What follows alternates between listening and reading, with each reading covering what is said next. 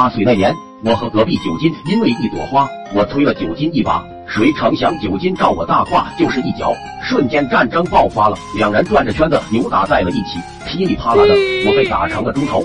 战败的我回到家，让老爸帮我讨回公道。老爸笑了笑，竟然骂了我一顿。我果然是捡来的孩子，平时挨老爸打就不说了，这次被人揍了都不帮我，这个家有什么意思？我停止了哭泣。说了句你会后悔的，走到厨房拿了几个馒头，准备离家出走。在村口停了一阵子，老爸居然没有出来找我，我失落了一会，只好迈着沉重的脚步离开了这个小山村，走到了一个背风的地方坐了下来。我抹着眼泪，掏出馒头啃了几口，太干燥了，咽不下去的感觉。我决定去村头第一家碰碰运气。发现院子里居然没人，心中窃喜，轻手轻脚的就溜到了厨房。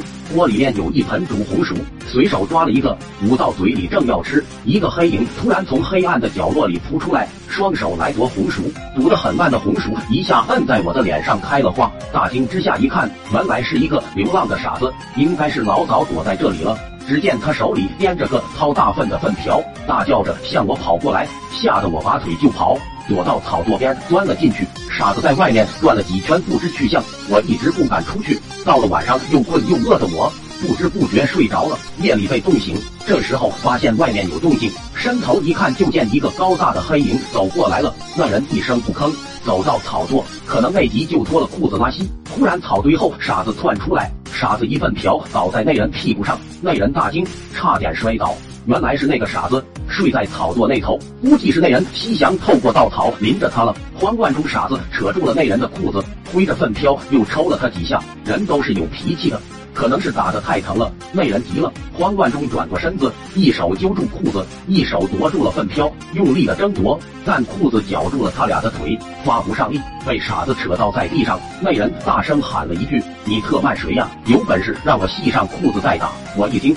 大惊失色，原来是我老爸，竟没有认出来。我冲了上去，扯住傻子的腿，用劲一拖，那厮没想到后没有人，一下扑倒在地。我大喊：“老爸，快穿裤子！”老爸也认出了我，忽的提上了裤子。趁我拖住傻子，老爸抢过粪瓢，拉着我就跑。傻子追了一阵子，脑门上吃了几条，也就不追了。原来那夜，老爸寻遍了附近所有的角落，在找我。回到家，老妈说：“这么晚了，明天再打吧。”老爸沉默了一会儿，说道：“明天就是他生日呀，让孩子开心点吧。今晚我辛苦点，再加个班打一下。”抖音。